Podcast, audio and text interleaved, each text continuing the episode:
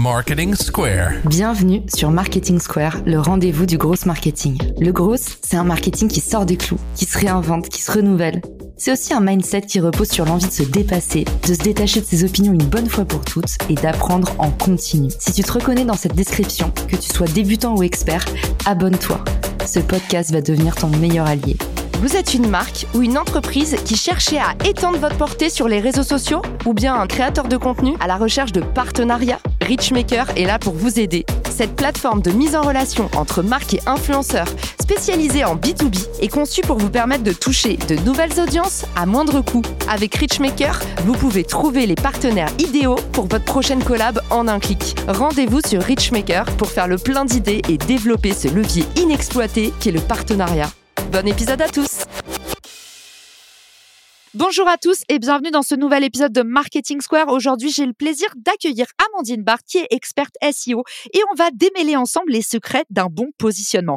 Un positionnement qui va à la fois refléter votre zone de génie et faire plaisir aux moteurs de recherche. Salut Amandine, bienvenue dans le podcast. Salut Caroline, merci beaucoup de m'accueillir pour ce podcast. Avec plaisir. Du coup, on va parler référencement aujourd'hui et évidemment, quand on parle de se référencer, ça commence un peu par le fameux positionnement. Aujourd'hui, il existe pléthore de contenus et ceux qui se démarquent, eh ben, ils sont rares. On a tendance à avoir des croyances limitantes, à se dire, mais je vais pas parler de marketing. Il y a déjà 10 000 personnes qui parlent de marketing. Aujourd'hui, Amandine, pourquoi est-ce qu'on devrait se préoccuper du SEO dans sa stratégie de contenu? Écoute, si aujourd'hui je devais t'expliquer qu'est-ce qu'était le SEO et pourquoi faudrait en faire, je dirais que le SEO, c'est le meilleur moyen d'attirer et de répondre à ta cible et à tes clients potentiels. C'est ce qui te permet d'obtenir un trafic pérenne, une croissance dans le temps. Pourquoi faut faire du SEO Tout simplement parce que c'est le moyen d'être le plus visible sur le long terme, de démontrer à ta cible que tu es un expert et que c'est toi qui faut choisir et pas quelqu'un d'autre. Évidemment, le contenu, on est plein à avoir les mêmes idées. Aujourd'hui, le secret, c'est de se positionner sur une niche. Amandine, pour ceux qui sont pas du sérail et qui découvrent un peu la stratégie de contenu, qu'est-ce qu'on appelle le positionnement? Le positionnement, c'est quand tu vas pouvoir te placer dans les premiers résultats alors que tu es sur un secteur où il y a énormément de monde génial. En gros, c'est comment est-ce que vous allez délimiter votre zone de génie. Et c'est ça qu'on va démêler ensemble aujourd'hui. Amandine, tu vas nous raconter les secrets pour identifier le bon positionnement. On t'écoute, on est tout oui. Concrètement, déjà quand on veut se lancer en SEO, on a peur de deux choses. La première, c'est on dit, OK, il y a déjà beaucoup trop de monde sur mon secteur. Moi, je démarre. Comment je vais faire pour me placer alors que je suis face à des euh, dinosaures ou à des sites qui sont bien plus gros que les miens pour décrocher des mots-clés facilement et surtout être visible sur des mots-clés qui sont intéressants pour ton business. Donc quand je dis des mots-clés intéressants pour ton business, c'est des mots-clés qui vont t'attirer des leads, qui vont te faire convertir. La première erreur qu'on a tendance à, se dire, c'est par exemple, moi aujourd'hui, j'ai un magasin où je vends des euh, peluches de loutre. Je me dis, bah forcément, faut que j'aille me placer sur le mot loutre parce que c'est là où j'aurai le max de visibilité. Et là, c'est la première erreur qu'on fait. Plutôt que d'aller euh, se nicher et d'aller chercher des clients qui sont déjà prêts à acheter, on va aller chercher de la visibilité qui va peut-être pas nous servir à grand chose. Donc la première étape, c'est d'identifier des mots-clés qui sont intéressants pour nous et des mots-clés qui sont ciblés, nichés. Par exemple, moi, j'aimerais me positionner sur acheter une peluche loutre. Amandine, est-ce qu'il y a des outils qui peuvent nous aider justement pour les néophytes à trouver les bons mots-clés du genre euh, je tape un mot-clé et ça m'en sort 10 000 alors, ça dépend de ton budget. Si tu as à peu près une centaine d'euros à mettre par mois, je conseille un outil qui s'appelle SEMrush qui va t'aider à trouver tes mots-clés pour ton business. Si tu es sur un budget bien plus restreint, tu peux tout simplement te servir de Google taper ton mot-clé, descendre tout en bas de la page et il y a un petit euh, encart appelé recherche associée. Ça, c'est de la pépite. C'est tous les mots-clés que ta cible cherche, tape sous différentes formes. Super, merci pour les outils, Amandine. Et du coup, c'est quoi la suite? Pour bien se positionner, enfin se positionner tout court en SEO, il faut comprendre comment le SEO, ça se dessine. Et en fait, le SEO, il se base sur trois piliers. Le premier, ça va être la technique, simplement ton site internet, est-ce qu'il fonctionne, est-ce qu'il est accessible, est-ce que si demain il y a 15 personnes qui vont dessus, il tient le coup, est-ce qu'il est bien structuré pour les utilisateurs? Dire est-ce que quand moi je vais aller dessus, je vais passer un bon moment, ça va être clair, ou plutôt ça va être très lent et dans ce cas-là, ça va être très flou? Là, c'est que c'est déjà un mauvais point. Ton deuxième pilier, ça va être le pilier contenu, c'est-à-dire tout le contenu que tu vas fournir. Article de blog, page produit ou encore des expériences clients. Et ensuite, ton troisième pilier, ça va être le pilier confiance. Et là, c'est comme ça que Google il va savoir si tu es quelqu'un de fiable et donc quelqu'un qui peut recommander. Et ça va être le fait qu'il y ait d'autres sites qui vont parler de toi, des sites qui ont peut-être déjà de la confiance, qui sont déjà là depuis un petit moment et qui vont te recommander. Pour bien te positionner en SEO, il faut travailler ces trois piliers de manière régulière, de manière constante, et c'est comme ça que tu t'assures un positionnement infaillible. Hyper clair. Donc, étape 1, on identifie les bons mots-clés. Et étape 2, tu nous dis, c'est à nous de nous adapter au système et pas l'inverse. Donc, on intègre les trois piliers SEO. Une fois que tu as identifié tes bons mots-clés, que tu as un site qui fonctionne, on va un peu voir ça comme euh, la petite métaphore de la voiture.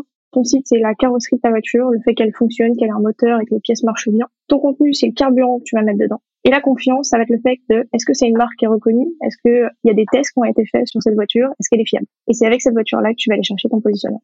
Ok, et eh ben c'est parti, on est prêt pour passer la seconde et trouver notre positionnement. Donc tu as identifié tes mots-clés. Je te conseille bien sûr d'aller chercher des mots-clés nichés, plutôt avec des verbes d'action. Par exemple, moi je vends des peluches de loutre, bah je vais aller chercher des mots-clés acheter une peluche loutre, vendre de peluches loutre ou tout simplement peluche loutre géant. Comme ça, je vais attirer des clients qui sont déjà dans une intention d'achat et qui sont très ciblés. Une fois que tu as fait ça, et ben là, on va passer sur le nerf de la guerre en SEO, c'est-à-dire qu'il va falloir que tu mettes du carburant dans ta voiture et que tu ailles fournir du contenu sur ton sujet pour démontrer que, un, c'est toi l'expert, c'est toi qui vends les meilleures peluches loutres et celles qui sont de meilleure qualité. Et en dehors de ça, que tu donnes du contenu régulier à Google pour tout simplement avancer dans ton moteur de recherche et donc atteindre les positions 1, 3 et 5. Et justement, Amandine, quand tu nous dis euh, fournir du contenu régulier, ça veut dire quoi régulier pour Google? Alors ça c'est une des idées reçues que je préfère en SEO. En fait, il faut voir Google comme quelqu'un qui cherche à savoir si tu quelqu'un de fiable et est-ce qu'il peut envoyer du monde chez toi tout en gardant sa notoriété. C'est Google, c'est le pro, c'est lui le meilleur des moteurs de recherche. Donc, il faut que tu lui prouves que s'il envoie du monde chez toi, tu vas tenir le coup. C'est un peu la madouée, tout simplement. Donc, publier du contenu régulièrement pour Google, ça va être, tu démarres minimum un article par semaine et tu tiens ce rythme sur minimum un an. Seulement quand tu es capable d'avoir les reins et du aussi d'avoir une équipe, tu passes à deux articles semaine. Mais je te conseille jamais d'écrire deux articles semaine et au bout de trois mois te dire ah non je peux pas assurer ce rythme-là et réduire à un parce que Google il va se dire ok tu me fournissais du contenu, là tu me fournis moins, ah bah moi ça me plaît pas du tout hyper clair. Donc en fait, un peu comme sur LinkedIn, la bonne cadence, c'est celle qu'on peut tenir sur le long terme. Et tu nous dis jamais accélérer avant d'avoir assuré ses arrières. Très clair, Amandine. Deuxième question qu'on pourrait se poser sur euh, fournir du contenu approprié autour de nos thèmes de recherche, c'est la densité du contenu. Est-ce que tu recommandes de mettre justement des articles à rallonge pour caser un maximum de mots-clés? Ou est-ce que au contraire, il vaut mieux soustraire au lieu d'additionner? Et tu nous dis qu'il faut mieux se positionner sur euh, un ou deux ou trois mots-clés et faire des contenus un peu en série, un peu morcelés. C'est quoi la bonne stratégie en 2023 alors la bonne stratégie en 2023, c'est qu'en fait il faut pas penser moteur de recherche, donc faut pas penser à Google, mais il faut penser aux personnes à qui tu veux écrire. Penser aux utilisateurs et c'est comme ça que Google va juger. C'est-à-dire qu'un mot-clé égale une régularité égale une concurrence. Si demain je veux me placer sur l'outre, c'est pas la même chose que si je veux me placer sur acheter une petite peluche l'autre parce que il y a beaucoup moins de recherche. En fonction du niveau de concurrence, tu vas définir ton niveau de régularité. Que je te conseille très clairement, c'est un, d'enlever l'idée reçue qu'un article c'est minimum 2000 mots parce que ça fait tout à fait faux. Un mot-clé, c'est égal à un nombre de mots et c'est égal à une intention de recherche. C'est égal à une concurrence spécifique. Donc concrètement, si demain tu te dis, OK, je vais me placer sur peluche loutre, qu'est-ce que je dois faire? La première étape, c'est que tu vas regarder l'intention de recherche de ton utilisateur. C'est-à-dire, quand il tape ce mot-clé, il s'attend à voir quoi? Il veut un article de blog comparatif, il veut une page produit pour acheter sa peluche, il veut un tutoriel pour créer sa peluche. Donc tu dois identifier son intention. C'est comme ça que tu te placeras rapidement et efficacement. Ensuite, pour définir combien de mots tu vas écrire, tu vas regarder les trois premiers résultats et tu vas regarder ces trois concurrents, combien de mots en moyenne ils ont écrit. S'ils sont tous à 1000 mots, et eh ben, tu feras 1000 mots plus 20%. Juste histoire de t'assurer d'être premier. Et tout simplement, pour t'assurer de continuer à être bon là-dedans, c'est toutes les semaines, tu vas voir est-ce que l'intention de recherche a changé? Est-ce que tes concurrents ils t'ont redépassé? Et si oui, pourquoi? Ok, génial. Donc toi, tu nous dis le extra mile en SEO, ça ressemble à 20% de plus. Du coup, quand on dit faites toujours le extra mile, ça veut dire un petit peu plus que les autres. Essayez pour la longueur, en tout cas des contenus, de prévoir plus 20%. Hyper intéressant et hyper pratique. Ça faisait longtemps effectivement qu'on avait entendu, si vous voulez passer premier, regardez quel est le podium existant sur Google et faites tout simplement mieux que ceux qui sont déjà bien positionnés. Mais on avait du mal à comprendre, bah, c'est quoi faire mieux justement. Donc toi, tu nous as donné la recette en termes de densité de contenu.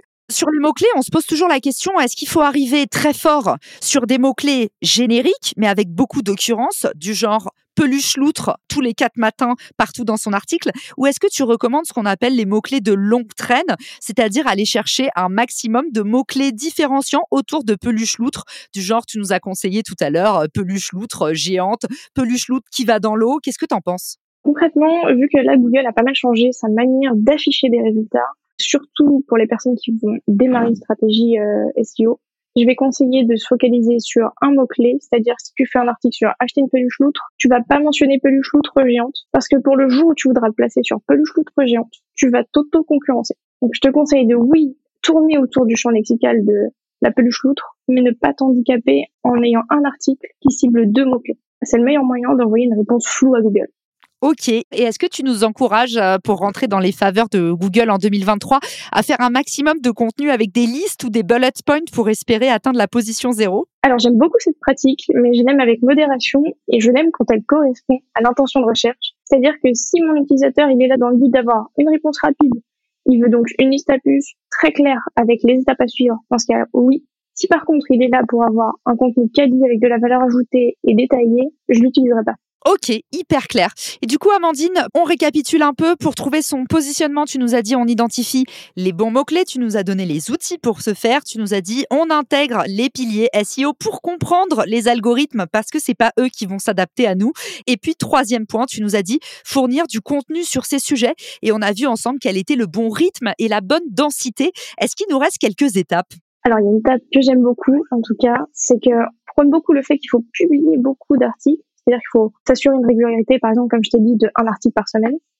Mais on oublie une petite astuce qui permet de faire beaucoup de croissance, c'est de modifier ses articles existants et modifier ses articles anciens. Parce qu'un article qui est déjà connu par Google et qui est modifié par la suite, c'est le meilleur moyen de faire de la croissance rapidement génial. Et puis aussi, on peut en profiter pour donner la petite astuce pour ceux qui nous écoutent. C'est la fin d'année. Il y a un truc qui mange pas de pain et qui est assez efficace. C'est les fameux best-of pour reproposer votre contenu. En fait, c'est la fin de l'année. Si vous avez un blog, n'hésitez pas à faire un espèce d'article avec la revue de presse, des top articles qui ont le mieux marché, peut-être même par thématique. Qu'est-ce que tu en penses de cette pratique, Amandine? Remettre à jour, oui. Rediffuser et faire encore évoluer son maillage interne? Est-ce que tu le recommandes ou est-ce qu'il peut y avoir des pièges? Alors, il y a des pièges à faire ça, dans le sens où c'est super cool d'aller chercher des articles anciens et de les pousser dans des nouveaux articles. Par contre, le risque, c'est d'envoyer un message flou à Google en lui fournissant plein de liens d'articles qui n'ont rien à voir entre eux. Et du coup, il va se dire, OK, mais qu'est-ce que tu cherches à faire? Donc, toujours dans une logique de thématique, de respecter le même sujet, et c'est quoi le message que tu veux envoyer à Google? Donc du coup, si vous faites des bilans comme ça, vous faites ça par thématique, un petit peu en fonction des piliers thématiques de notre SEO, c'est ça? C'est-à-dire si on a un blog marketing, on va faire les euh, six meilleurs articles sur le partenariat, les six meilleurs articles sur euh, l'inbound. C'est ça que tu recommandes? C'est ça. Je travaillerai par sous-catégorie et je ferai pas un truc trop généraliste. Hyper clair et je crois que tu en as encore sous le talon. On a un dernier petit conseil, petit tips pour nos auditeurs aujourd'hui. Le petit conseil de fin que je donnerais, c'est ne vous prenez pas la tête avec des mots complexes qu'on peut utiliser en SEO comme cocon sémantique, comme siloing. Moi, je vous conseille une petite technique que j'utilise surtout en lancement de stratégie. Ça s'appelle la technique du shotgun. Le concept est assez simple. Vous choisissez votre thématique. Par exemple, moi, je veux écrire sur la prospection et je veux plus précisément me positionner sur la prospection LinkedIn. Et ben, pendant six mois, je vais écrire que sur ça et je vais vraiment faire la technique du shotgun je vais prendre ce mot-clé et je vais le poncer sous toutes ses formes, sous tous ces sujets pour envoyer un message très clair à Google et à mon audience en disant, bah, l'expert sur ce sujet-là, c'est moi. Et je vous conseille de faire ça, ça fonctionne terriblement bien technique de ninja. Merci Amandine de nous avoir partagé tous tes petits trucs. C'est qui tes idoles, tes mentors? Quels sont les newsletters que tu lis, les petits outils secrets? Tout ce que tu peux nous donner euh, qui se trouve dans ton bagage à main, ça nous intéresse pour les auditeurs. Alors, moi, je vous recommande la newsletter de Myriam chez la Ghostmind qui fait une newsletter SEO incroyable. Et pour toutes mes petites tips et mes petites astuces, et surtout sur les mises à jour de Google, je me renseigne énormément sur le blog de SEMrush. Ok, génial. Merci Amandine. Où est-ce qu'on peut te retrouver pour en savoir plus sur euh, des nouvelles euh, pépites SEO, se renseigner sur ce que tu fais, t'envoyer des messages de remerciement ou te poser des questions eh bien sur LinkedIn. Génial. Je mettrai ça dans les ressources de l'épisode. On te dit à très vite. Merci à tous pour votre écoute. Et puis, il n'y a plus qu'à pour cartonner votre stratégie de contenu cette année et créer un référencement qui travaille pour vous. Ciao Si cet épisode te plaît, tu peux le partager en me taguant ou lui laisser 5 étoiles sur Apple Podcast. Marketing Square.